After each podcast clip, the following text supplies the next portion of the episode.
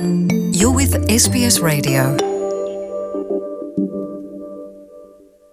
A fama deles chega a meio mundo. São os artesãos do vidro delicadíssimo de Murano. Murano é uma pequena ilha na laguna, a uns 2 km de Veneza. Vivem em Murano umas 5 mil pessoas, quase todas ligadas a essa arte de trabalhar o vidro ou então à indústria turística, ligada ao mercado daquelas peças que são sofisticadas filigranas em vidro, copos, taças, jarras, fruteiras, candelabros, tantas formas, com cores que aparecem sumptuosas, tonteantes, às vezes psicadélicas, às vezes com uma dose de kitsch. Está na tradição que uma recordação de uma viagem a Veneza passe por uma peça em vidro de Murano.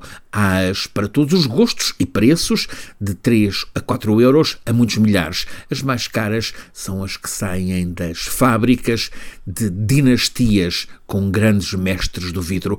Quando se viaja de Vaporeto, uns 10 minutos, de Veneza até Murano, aparecem salpicadas pela laguna, sofisticadas mansões. Uma, por exemplo, ocupa toda uma ilhota e depois, no aproximar a Murano, avistam-se na ilha enormes armazéns. Parecem abandonados. De facto, são as fábricas com os colossais fornos onde, nos últimos oito séculos, a temperaturas acima de mil graus centígrados é criado o artesanato de vidro de Murano. É um ofício que, nas últimas décadas, ficou algo turistificado, mas continua a haver grandes mestres com técnica apurada para, através de um tubo, soprar o vidro que entrou no forno, mesclado com cristais vários, do cobalto à platina ao ouro em filamentos, e assim conseguirem formas que refletem a arte do Criador que nos é revelada com as tais cores que surpreendem.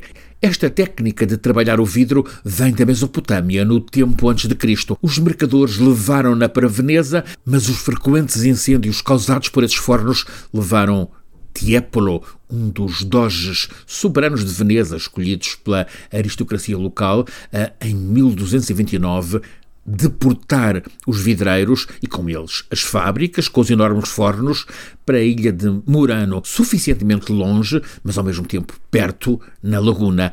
Os fornos de Murano estão ativos dia e noite há séculos. Resistiram a crises económicas, resistiram às guerras, não foram desligados nem mesmo nas semanas mais desesperantes de tragédia com a pandemia. Mas agora, relatam os diários La República e Corriere della Sera, a maior parte dos 60 maiores fornos de Murano ou já está desligada ou está em vias de também ser apagada. Porquê? Porque o carburante que faz mover o motor da vida de Murano está com subida de preço de 400% em seis meses. A fatura do gás, que em setembro rondava os 2 milhões de euros, no final de janeiro, em Murano, subiu para 8 milhões. Assim, não pode ser. A peça em vidro de Murano, que no verão passado era vendida nas lojas de Veneza a, vá lá, 100 euros, não pode passar agora para 400.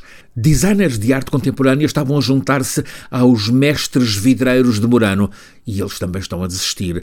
Um deles comenta: muita gente está alarmada com a ameaça de guerra na Europa em volta da Ucrânia, mas há uma guerra muito destrutiva já em curso. É a que resulta de meia Europa depender do gás russo, que é uma arma que já está a ser usada nesta guerra. Os 130 mil soldados russos em volta da Ucrânia servem para alimentar pressão, mas na falta de diversificação de fontes energéticas, o gás, o aparecimento de energia, é uma arma poderosa que o estratego Putin já está a usar. Em Murano já está a fechar fábricas, mas a ameaçar fevereiro gélido em muitas casas da Europa Central. Want to hear more stories like this? Listen on Apple Podcasts, Google Podcasts, Spotify, or wherever you get your podcasts from.